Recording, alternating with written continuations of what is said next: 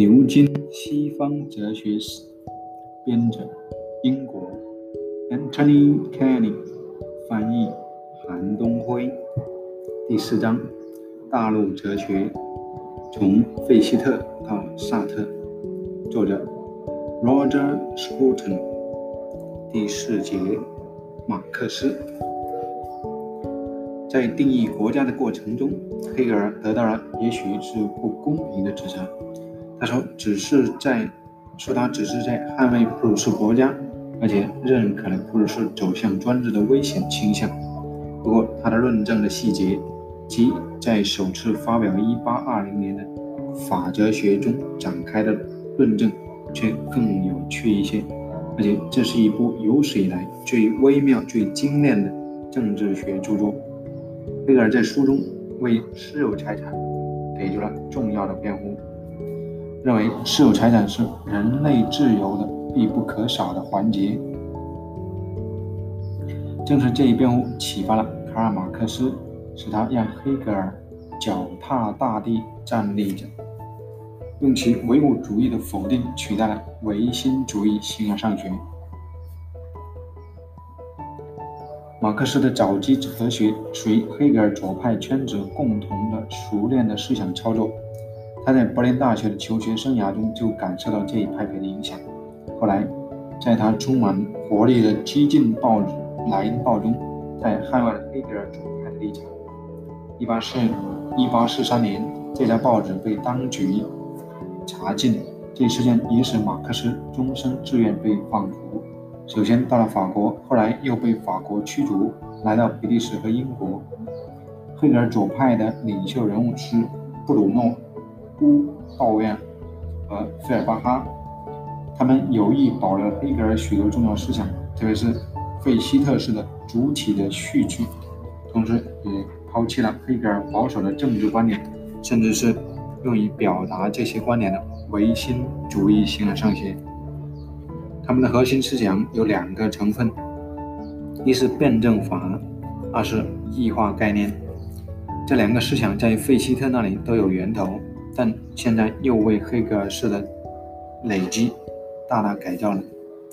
按照黑格尔遗赠给后世的图像，每一个精神实体，无论是概念、欲望还是感情，都首先以原始而直接的形式存在，虽没有自我认识，但本质上是统一的，并且。熟悉自身，其最终的实现是通过返回这原初的统一性而达到，同时又以完成了自我认识和获得满足的意图为条件。为了达到这一终点，精神必须经过分离的漫长轨迹，从精神的家园开始分裂，并在它，并在它无法掌控的世界中奋力确证自己。这异化状态，如同泪水之谷，乃是生成的领域。意识在这个领域中，以其客体乃至自身相分离。异化有许多形式，如精神生活的多样性一样，但在每一个形式中，根本的戏剧都是一样的。这就是说，精神唯有设定其知识的客体，唯有将。他者的观念投入自己的世界，才能够认识自身。在这一过程中，精神变成了自身的他者，而且通过冲突与不和谐而生存，直到与他者最终统一。正如唯有当我们充分理解了科学对象，才能与之统一；唯有当我们克服了罪与宗教的疏离，我们才与自身统一；唯有我们与他人结合为。一个合法的政治体当中，我们才与他人统一。黑格尔证明，私有财产是主体意志的必要的实现或对象化。也就是说，主体的部分尝试就是在客观秩序中为自身赢得位置，并对他的世界拥有统治权。但是，马克思却认为，对象化也是异化。而黑格尔的论证被他自己的辩证法驳倒了。在异化的环节中，没有任何过程能够被阻止，因为异化本质上就是要在更高的统一性中被克服。因为私有财产把人与人的内存在分裂开来，因此必须被扬弃，从而人能够回归自身，与其同胞生活在自由的共同体中。马克思在他1844年《经济学》《经济学哲学手稿》以及其他著作中，运用了席勒和费尔巴哈所启发的多种思想，支持这一论证。他认为，在私有财产的统治下，人生存在奴役状态中，只是他自己的工具的工具，是客体而非主体，被迫把自己当作世界中可交换的商品。在这样的世界里，一切东西。包括人的生命都只是手段，从来不是其自身中的目的。在他完整的阐述这些论证之前，马克思经历了从黑格尔哲学向亚当·斯密、大卫·李嘉图以及其他英国作家经验主义经济学的转变。之后，他试图以社会科学的形式重新阐释他对私有财产和资本体系批判。马克思理论的。经济学方面跟我们没什么关系。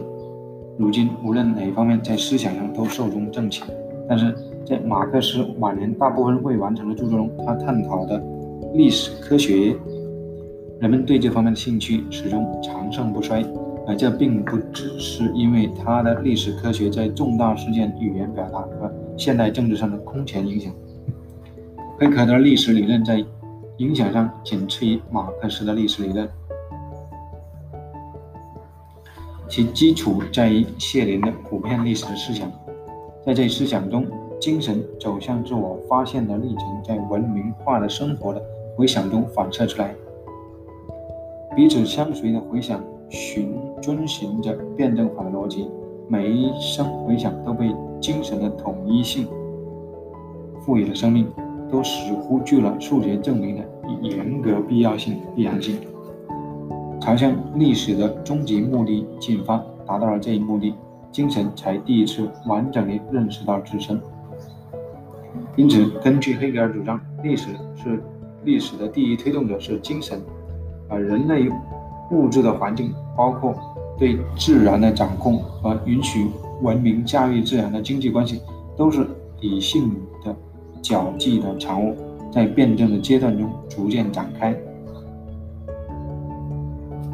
马克思接受了这样的历史观：历史在各个阶段中向其终极目的的发展。但是，他又把黑格尔的理念论形而上学作为伪宗教的胡话摒弃掉。历史的。真正动力在于物质条件，特别是生产力。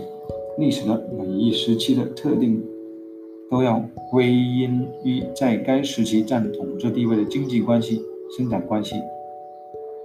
历史发展有六个阶段：原始共产主义、奴隶主义、封建主义、资本主义、社会主义，以及最终完全的共产主义。在每一个阶段，人的自由发展都以他对自然界的控制。